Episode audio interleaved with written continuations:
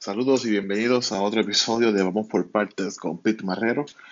Mi nombre es Pete Marrero. Eh, espero que estén bien, que, que esa última semana, ¿verdad? Haya sido buena y positivo para todos y todas. Bueno, vamos para el mambo. Eh, la semana pasada, ¿verdad? Les hablaba de Arabia Saudita y el oro negro. Pero ahora vamos a tener que regresar a temas locales de Puerto Rico. Vamos a dejar a Rusia a un lado, Arabia Saudita a otro. Vamos a hablar sobre Puerto Rico. Ustedes, ¿verdad? Los que son oyentes frecuentes, eh, en el episodio, en el primer episodio que se llama Probando Voces, hablé del futuro del Partido Nuevo Progresista y lo que yo esperaba de él. Pues el, pasado domingo eh, fue la Asamblea General del Partido Nuevo Progresista para aprobar su nuevo o enmendado reglamento. 111 páginas, nada fuera de este mundo, solamente se añadieron ¿verdad? unos nuevos una, nueva silla con poder y voto y, voz en el directorio. Eso, es que eso no es ni importante. Pero sí les voy a mencionar lo que es para mí importante y lo que PNP debería encaminarse. No tan solo Pedro Pelice, sino todo el organismo, la, desde alcaldes, legisladores, comisionados residentes, gobernador, y hasta que algunos jefes de agencias no le vendría mal hacer lo que les voy a explicar. Pero pues, vamos a hablar Vamos por parte, como se llama este podcast, el reglamento, pues, el reglamento del partido es prácticamente las reglas de juego para toda persona afiliada y que desea aspirar dentro de la colectividad y el comportamiento del mismo. Eh, se compone de directorio con, miembros votantes, más las juntas regionales y los comités ¿verdad? municipales. Se añadieron unas nuevas voces y votos al directorio, eh, organismos de exalcalde, organismo base de FER, Instituto de Política Pública Luis Ferrer y Instituto de Misión Estadista. Eh, yo creo que lo de base de FER va por la dirección correcta, ¿verdad? Y lo de los exalcaldes y ex legisladores siempre es bueno tener esa voz de la experiencia, ¿verdad? Sabe que eso es un paso correcto. Muy bien, kudos to, to you guys. Pero ahora vamos a lo que realmente importa. Durante la Asamblea General, el expresidente, la, expresidente de la Cámara de Puerto Rico y actualmente portavoz de minoría, eh, Johnny Méndez, eh, dijo que hacía un llamado a los jóvenes a ingresar al PNP. Ok. Yo, ¿verdad? Yo, no, es ningún secreto, yo soy estadista, milito en el Partido Nuevo Progresista.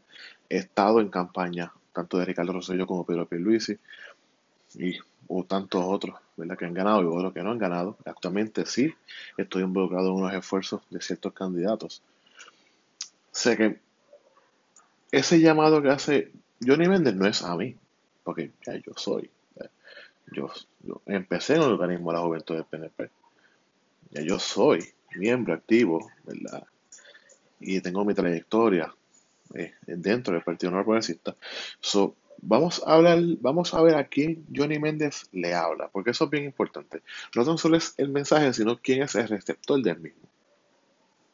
Pues obviamente, Carlos Johnny Méndez le está hablando a, los jóvenes que están tanto en el Partido Popular, que tienden a ser, ¿verdad? Atesorar su, su, ciudadanía americana, atesorar, ¿verdad? La relación con Estados Unidos, porque prácticamente esa es la razón de ser el PPD, la famosa unión, el pacto entre eh, Puerto Rico y Estados Unidos, que es un coloniaje disfrazado eh, como mensaje del Partido Popular. El PNP y el PIB son realmente dos partidos que aspiran a una descolonización, a su manera, ¿no? Pero eso es tema para otro día. Ok. Johnny Méndez le habla a esos jóvenes del PNP, le habla a jóvenes del PIB. Jóvenes del PIB que no son independentistas. Jóvenes del, que quizás se enamoraron del discurso de Juan Dalmau. Porque recuerden que la versión que vimos de Juan Dalmau en el 2020 es, una, una, una un, es un Juan Dalmau bien diferente al que hubo en el 2012. También Johnny Méndez le habla a los jóvenes que están en Victoria Ciudadana y en Dignidad particularmente. Esos dos, esos dos eh, yo diría que son el centerpiece de su mensaje. ¿Qué pasa?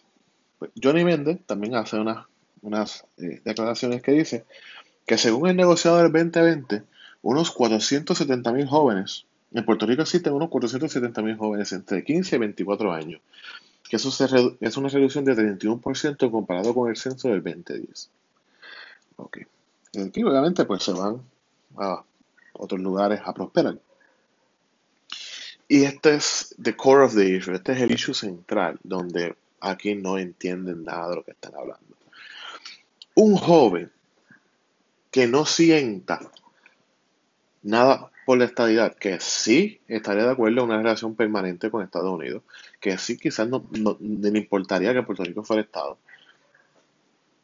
Pero ¿cuál es, qué tú le, cómo, qué el PNP, el Partido Nuevo, Nuevo Progresista, qué el PNP le ofrece a ese joven?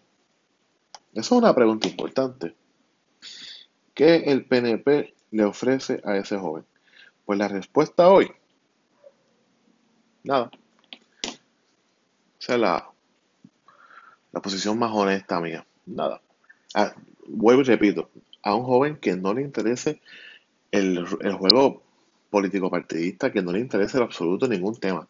Un joven promedio lo que le interesa es cómo yo estudio, cómo yo trabajo, cómo yo hago mi familia y cómo yo la mantengo. El PNP, el PP de ningún partido, ni el PIB, ni Dignidad, ni Victoria Ciudadana, nadie puede ofrecerle absolutamente nada porque todos están concentrados en el juego de gastar, tributar y fondos federales.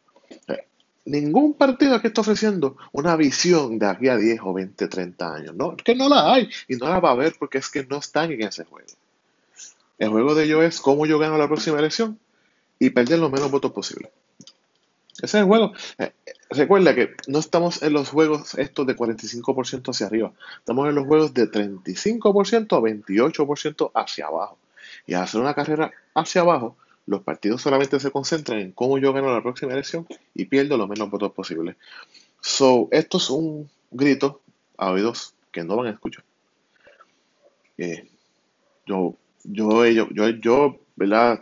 Si tuviera la cúpula del PNP, me concentraría en identificar talentos jóvenes que sí están en la juventud progresista, que están en las mujeres progresistas, que están en el organismo de servidores públicos y cómo yo los desarrollo.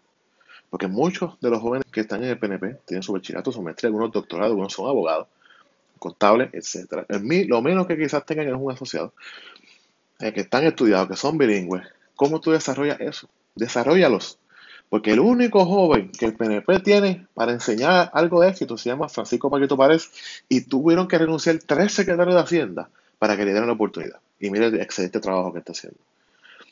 Así que, Johnny Méndez, estás hablándole a oídos que no te quieren escuchar.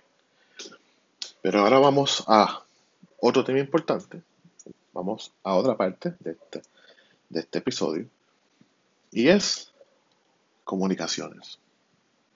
El PNP y el PPD también, y hasta cierto punto el PIB, ahora está cambiando un poquito, se concentran en ir a donde Rubén Sánchez, Jay Fonseca, Quique Cruz, eh, en sus tiempos Carmen Jovet, eh, eh, jugando, jugando pelotadura, la Comay, en los medios tradicionales y cuando están en las redes sociales, es el noticiero que casi nadie lo ve, nadie le importa noticiero. O están en su Facebook Live haciendo un monólogo sin interrupción, sin preguntas difíciles. Pues, esta joven senadora del proyecto Dignidad, que se llama Joan Rodríguez Bebe, está haciendo un excelente trabajo, mercadeándose, llevando su mensaje, yendo a los lugares donde normalmente nadie iría. Y es podcast, videocast, TikTok, Instagram,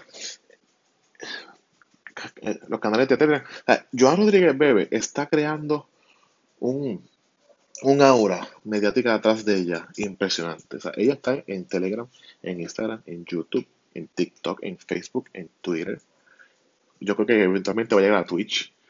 O sea, ya fue a un podcast de Cristian Sobrino y un excelente podcast. Les invito a que escuchen el podcast de Cristian Sobrino.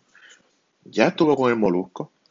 Y vamos a ver, as we speak, vamos a ver cuántos views tiene. Y le voy a decir porque esto es importante. Ok, Morocco TV. Vamos a ver. Tiene 34.000 views en un solo día. En un solo día. Sin contar porque a veces estos clips salen en Facebook y tienen miles de shares. O sea, que Joan Rodríguez Bebe en un solo día 34 mil views en Molusco. Y tengan presente, son 34 mil views que ella en su, en su vídeo iba a imaginar que iba a llegar donde ellos, porque Molusco es de otro sector de consumo de contenido, que no es el que consume Rubén Sánchez, que no es el que consume Jay Fonseca, que no es el que consume eh, Quique Cruz, que no consume Acomay, que no consume Juan de Portadura, que no consume nada. Es joven, 35 años o menos, que está explorando y quiero que vayan aunque no vean, ¿verdad? Es una hora y pico. Quizás si no quieren ver porque le cae mal el Molusco, le cae mal Joan Rodríguez, a mí me tiene sin cuidado eso. Lean los comentarios. Solamente lean los comentarios, vayan a Twitter, lean los comentarios, vayan a Instagram, lean los comentarios. Ahora la pregunta bien importante es, ¿por qué Pedro Pierluisi no puede hacer eso? ¿Por qué Pedro Pierluisi no pudiera puesto por, el problema con Luis Herrero y Jonathan Lebron? Que yo estoy seguro que lo recibirían con brazos abiertos. ¿Por qué Pedro Pierluisi no puede ir o no va a donde el molusco, o a donde un Sobrino, o a donde, al podcast que sea, que tenga un buen range de audiencia, que yo les puedo decir cuáles son, porque yo los escucho todos. Y expande su mensaje, porque si el PNP está en la búsqueda de nuevos electores, como, como muy bien hace Johnny Méndez, porque el mensaje está llegando a.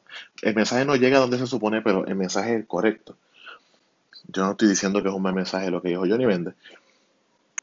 Si quiere llegar, tiene que tener TikTok, tiene que tener Instagram, pero no, no una cuenta que la maneja un soplapote idiota estos de, que estudian en los colegios importantes en San Juan, sino que una persona que sepa invitar TikTokeros o que el gobernador vaya a, esos TikToks y les expliquen a Roca y Bichuela por qué se toman decisiones ¿Qué beneficio tiene esto? ¿Qué beneficio tiene lo otro? ¿O qué decisión difícil tuvo que tomar y que lamenta mucho que, que lo hubiera preferido que fuera diferente, pero que la realidad es más compleja que lo ficticio?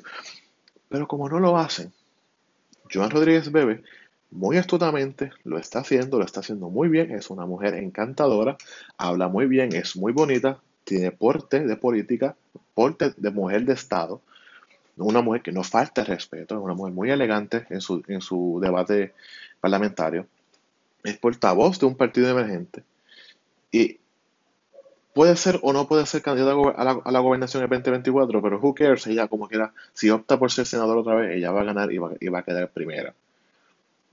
Lo estoy advirtiendo.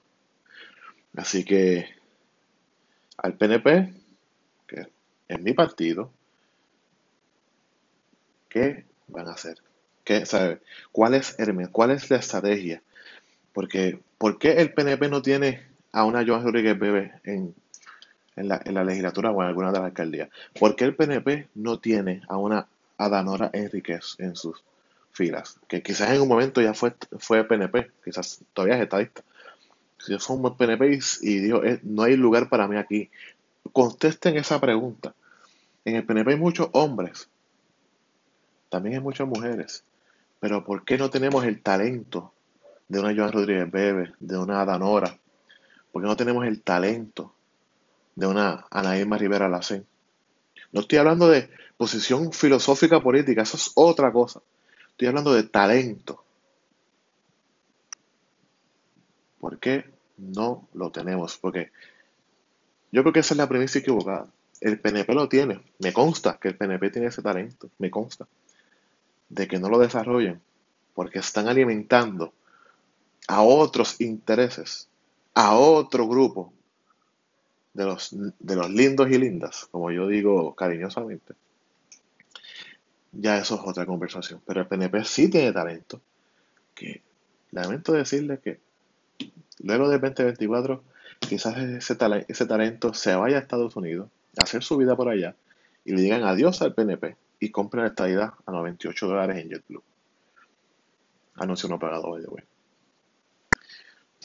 el PNP está en un momento histórico de que el PNP va a volver a ganar la elección del 2024. No le quepa duda a ustedes que el PNP, ya sea Pedro Pierluisi, ya sea Jennifer González, el PNP va a volver a ganar, va a obtener mayoría legislativa y va a recuperar varias alcaldías.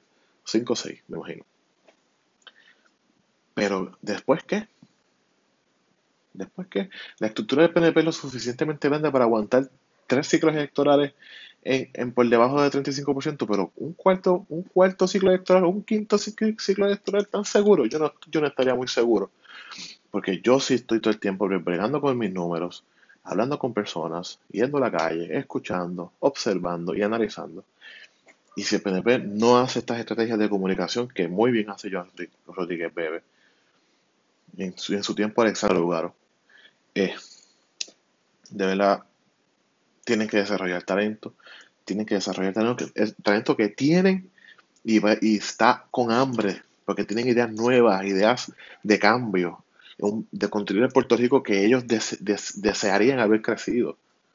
Que no fue así. Así que la bola está en la cancha de los que saben. Yo solamente soy un mero comentarista que miro lo que miro lo obvio y lo explico y se lo señalo. Allá el que quiera ver y oír que lo haga. Así que este ha sido otro Vamos por parte con Pete Marrero. Espero que le guste. Dale share, suscríbete a mi canal Spotify, dale a la campanita para que te enteres cuando yo subo contenido. Y si te molesta lo que, lo que dije, es porque es la verdad. Así que cuídense, nos vemos el próximo domingo y esto es otro Vamos por parte con Pete Marrero.